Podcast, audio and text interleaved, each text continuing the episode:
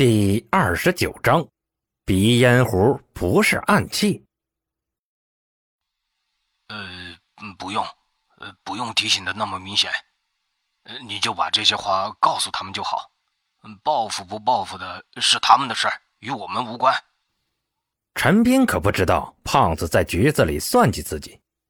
走出警局，陈斌把钱存入建行后，便雇了辆车向附近的二手市场驶去。一个大型冰箱，普通的两千起，好的要四五千。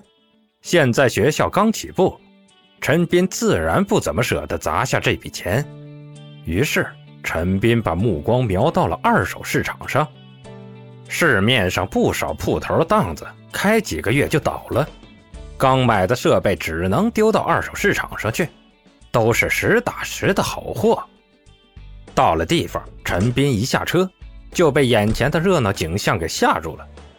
二手市场的人不比普通市场的少，反而更多了几分，因为旁边就是个巨大的古玩厂子，两边紧挨着，互相给对方增添了不少人气。买冰箱的手续出乎意料的简单，人家开出的价格几乎是原价的三分之一。陈斌连讲价都不用，约好时间，说好地点。这出交易就算完事儿了。闲着没事儿，陈斌打算逛逛旁边的古玩市场。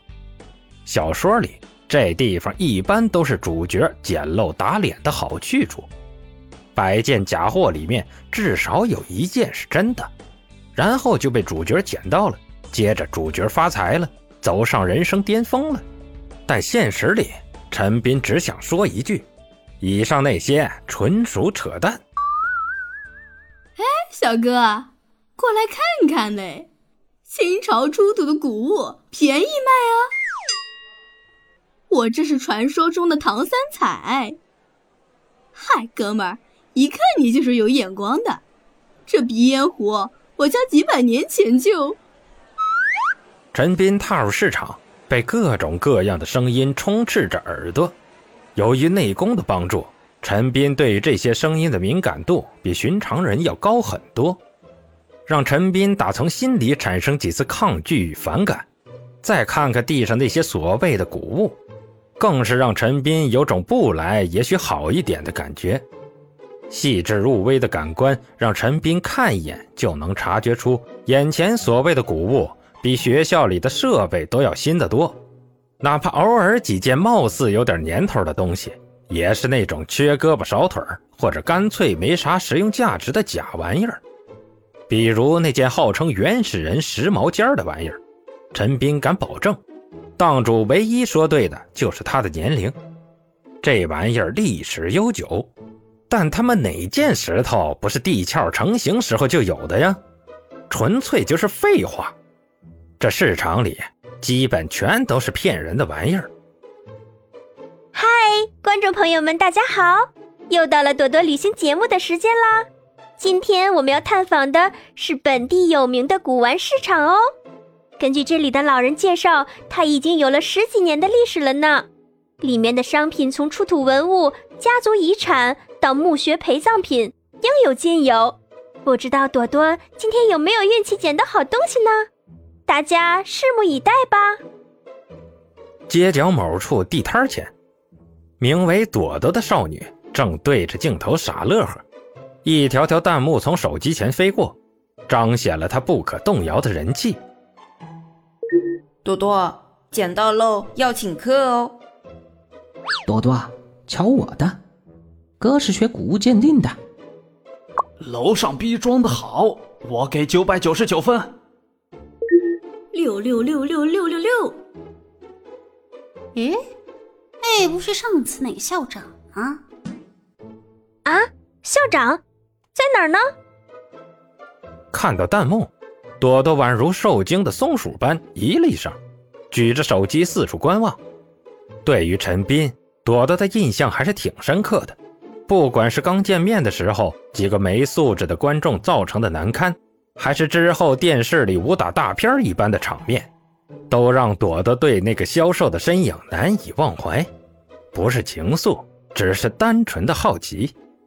一个二十岁子弹打不死，拳脚撩翻匪徒的武校校长，让朵朵忍不住把他跟小说里的人物联系起来，而且是那种际遇非凡、出门就有高手灌顶的人物。天知道朵朵在刚看完新闻的时候有多疯，她甚至兴致勃勃地上网搜出了几本功法，练了起来，想看看能不能练出传说中的铁布衫。虽然他很快就因为这样的举动过于中二而放弃了，但这丝毫不影响他对传说中武功的窥觎。陈斌在他眼里，那就是一把通向武学宝库的钥匙，还是门口坐着无崖子的那种。糟了糟了，朵朵要嫁人了！朵朵，你不能走啊！你走了，让我们这些单身狗怎么活？校长是谁？楼上的自己去看新闻。打死校长！朵朵是我们的。一堆弹幕飞过，被朵朵完全无视。朵朵继续搜寻着，并很快就找到了自己的目标。陈斌在人群中并不难找，他虽然并不高大，也不魁梧，但一个二十几岁的小年轻混在群自认专家的邋遢大叔里，违和感不是一般的强。朵朵轻咳了一声，走上前去，并学着贝爷的口吻来了个出场介绍：“嘘，瞧，我在这里发现了什么？一名实力强大的武学高手。众所周知。”每位武学高手都有着古老的传承，以及一堆深不见底但不知学来干什么用的知识。他们呢，在古玩市场上有着天生的优势呢。现在就让我来采访一下他。请问这位先生，您方便接受我的采访吗？一个小巧的话筒递到陈斌嘴前，朵朵露出甜甜的笑容。当然可以。陈斌放下手里那个号称拥有四百年历史的鼻烟壶，转过身对朵朵点了点头。他发现眼前的姑娘有些眼熟，想了会儿，恍然大悟的说道：“你是朵朵？你也来这儿了？”陈斌的嘴角不自觉地堆起几分笑容。面对美女，男人总会本能地表现出自己姣好的一面。做直播嘛，谢谢您还记得我啦。朵朵调整好姿势，把两人圈到镜头前。这次她有个自拍架，做这个动作显得很轻松。那让我们直入主题吧。我正在拍一部关于古玩市场的纪录片，嗯，想要问您这样的大高手，对于古玩市场里的东西怎么看呢？陈斌撇了撇嘴，对于突如其来的采访。感到有些许不适。怎么看？没啥感觉吧？嗯，难道您不期待像小说中的主角那般，从中捡到什么百年古物、千年字画之类的，从而一夜暴富吗？